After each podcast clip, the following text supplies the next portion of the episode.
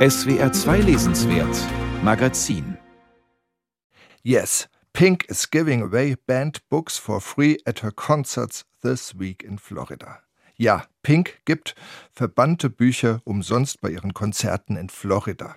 Das erschien diese Woche auf Instagram. Amanda Gorman hat da geschrieben, das ist die, die ein Gedicht zu Joe Bidens Amtseinführung deklamierte. The Hill We Climb hieß Gormans Gedichtband mit dem Namen. Und der wurde gemeinsam mit fast 1500 anderen Büchern unter anderem in Florida aus den Schulbibliotheken verbannt. Jetzt hat die Sängerin Pink, veritabler Superstar, bei ihren Konzerten also 1000 Besuchern genau diese Gedichtbände geschenkt. Darüber möchte ich reden mit Michael Krüger. Der ist im deutschsprachigen Sprachraum Poeta Laureatus und ich unterhalte mich jeden Monat mit ihm über sein neues Gedicht. Lieber Michael Krüger, könnten Sie sich das vorstellen? Religiöse Eiferer verbannen ihre Bücher aus Schulbibliotheken und sagen wir mal Campino von den Toten Hosen, dem traue ich das zu, der kauft sie auf und verschenkt sie bei den Konzerten? Ja, mittlerweile kann ich mir alles vorstellen.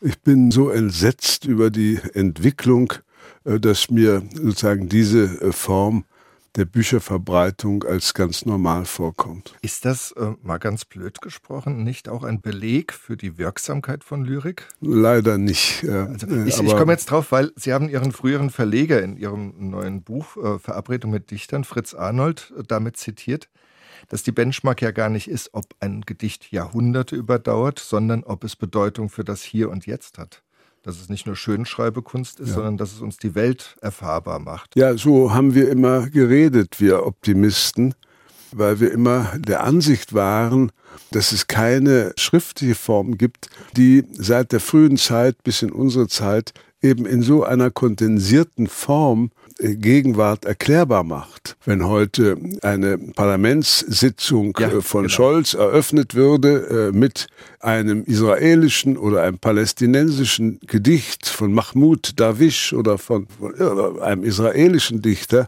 ja, das wäre was, das wäre ein Hinweis. Nur ich nehme an, dass alle Parlamentarier sagten, jetzt hören Sie mal bitte auf mit diesem Quatsch. Wir möchten jetzt darüber reden, ob wir die Schuldenbremse lockern sollen oder nicht. Sie schreiben jeden Monat, wie gesagt, ein Gedicht zur Lage der Welt. Das zehnte Gedicht ist es in diesem Monat Dezember. Das ist ein wichtiger Monat. Sie werden in ein paar Tagen 80. Wie fühlt sich das an? Ja, es ist äh, auf der einen Seite seltsam, äh, in einem Krieg geboren worden zu sein, auf die Welt gekommen zu sein äh, man sieht ja, man weiß nicht, dass es Krieg ist, aber man erfährt es ja dann doch sehr schnell, äh, was einen an der Wurzel gewissermaßen geprägt hat und der Vorstellung, äh, in einem Krieg zu sterben. Und ich könnte mir vorstellen, wenn ich jetzt auf die Welt gucke, dass sich diese großen Brände vervielfältigen. Ich meine, wir, wir sitzen im Moment auf einem Pulverfass und wir wissen nicht genau, wie das funktioniert. Es sind ja große Pfeiler äh, meiner äh, Wahrnehmung, meines Denkens, meiner Hoffnung sind kaputt gegangen. Das ist der Kalte Krieg, der weg war und wo wir alle dachten, so endlich ja. äh, gibt es die Vorstellung äh, einer, eines großen Europas, in dem man herumreisen kann, äh, in dem man die verschiedensten Sprachen hören kann.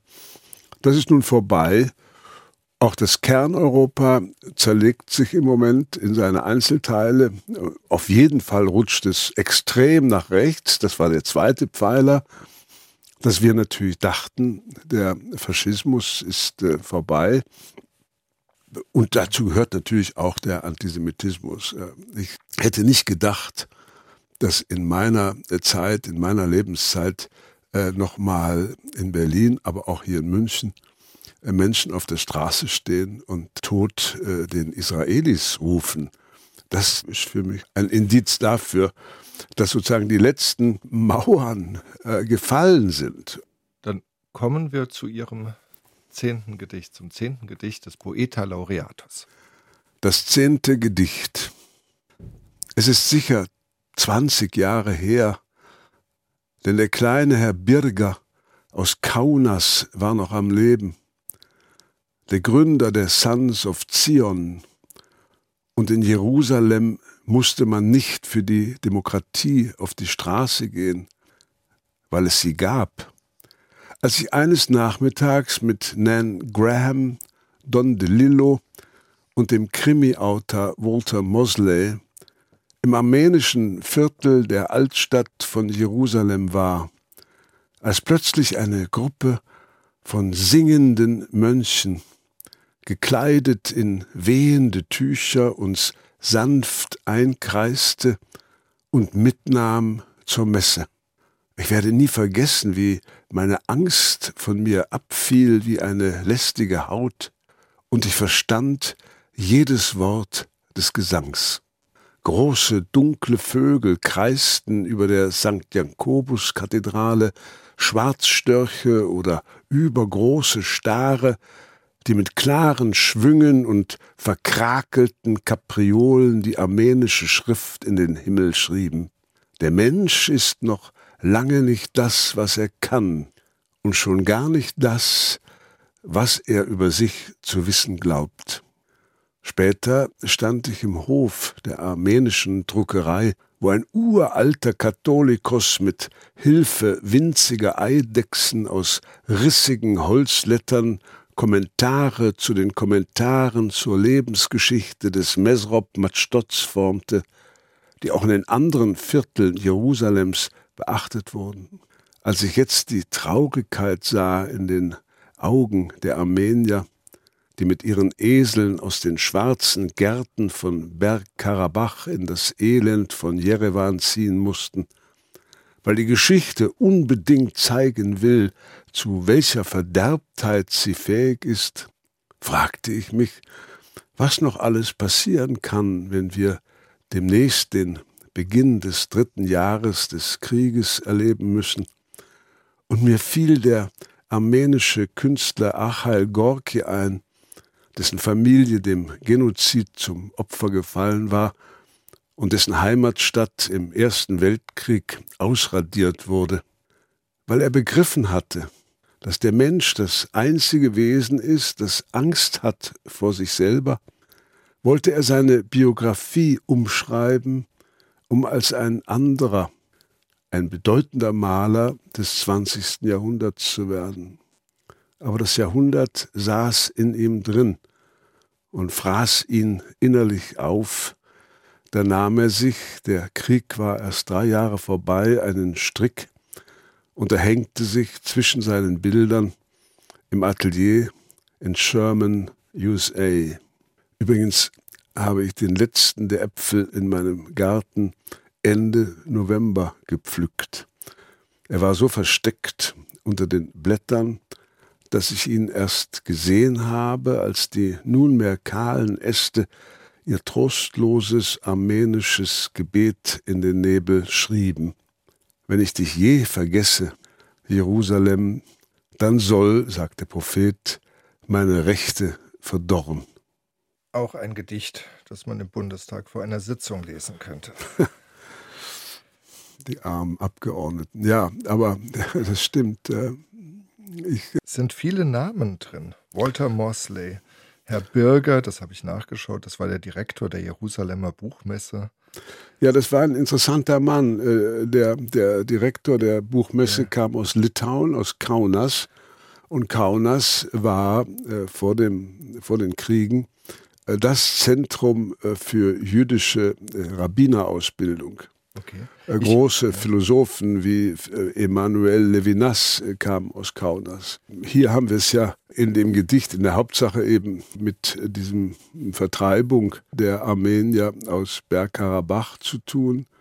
Und die Armenier sind eben schon einmal einem Genozid zum Opfer gefallen in der, Frühzeit der Türkei. Und jetzt erleben wir, wie da ein ganzes Volk umgesiedelt wird. Man muss das Haus zurücklassen, man muss das ganze Inventar zurücklassen, man muss ein Leben zurücklassen. Einzige, was die mitnehmen können, sind vielleicht ein paar Klamotten äh, und ein Essgeschirr, um im Freien irgendwas kochen zu können. Und das sind mittlerweile doch Hunderttausende. Gleichzeitig ist äh, das Armenische eine der großen alten äh, christlichen Kulturen. Und wer einmal in Jerusalem war, in dieser armenischen Kirche, äh, und im Hof die große alte Druckerei angeschaut hat, wie ich, wo mit diesen uralten Holzlettern äh, noch gedruckt wird, der wird das nie vergessen. Das ist, äh, das ist mehr als eine Hostie oder so, ja, mehr als äh, ein Teil eines Märtyrers, ein Knöchelchen oder so. Es ist irgend, man, man kommt in eine Kultur, man geht von draußen rein aus dieser hellen Sonne und schwupp ist man in einer Kultur, äh, die tausende von Jahren alt ist. Sie haben eine sehr freundliche Art, einen zu korrigieren. Ich habe die falsche Frage gestellt, Sie haben einfach auf die richtige geantwortet. ich habe das deswegen auch gemacht, weil ich so ein bisschen überrascht war, dass Sie über Armenien schreiben und ich natürlich erwartet habe, dass Israel sozusagen die Hauptrolle spielt und Sie ja. sagen einfach, nein, das grundiert alles, auch ja. egal worüber man denkt. Ja. Das grundiert alles jetzt. Leider ist die äh, Vertreibung äh, ein Thema, das die Welt eben nicht erst seit dem Hamas-Überfall beschäftigt. Ja. Was machen Sie am 9. Dezember, wenn Sie 80 werden? Ich frühstücke. Sehr gut. Und dann werde ich äh, mich mit der Post beschäftigen müssen. Und am Nachmittag kommen ein paar Freunde vorbei, mit denen ich über ein Buchprojekt sprechen will. Sie geben auch keine Ruhe. Nein. Herzlichen Im Moment, Moment habe ich keine Zeit für Ruhe. Ja, herzlichen ja. Dank. Die Gedichte des Poeta Laureatus sind alle unter swr2.de zu finden oder mit der Google-Suche SWR Michael Krüger. Die sind nicht in der wunderbaren Anthologie Ins Reine, die im Hörverlag erschienen ist. Und außerdem dringend empfehlenswert Verabredung mit Dichtern, Erinnerungen und Begegnungen von Michael Krüger aus dem Surkamp Verlag.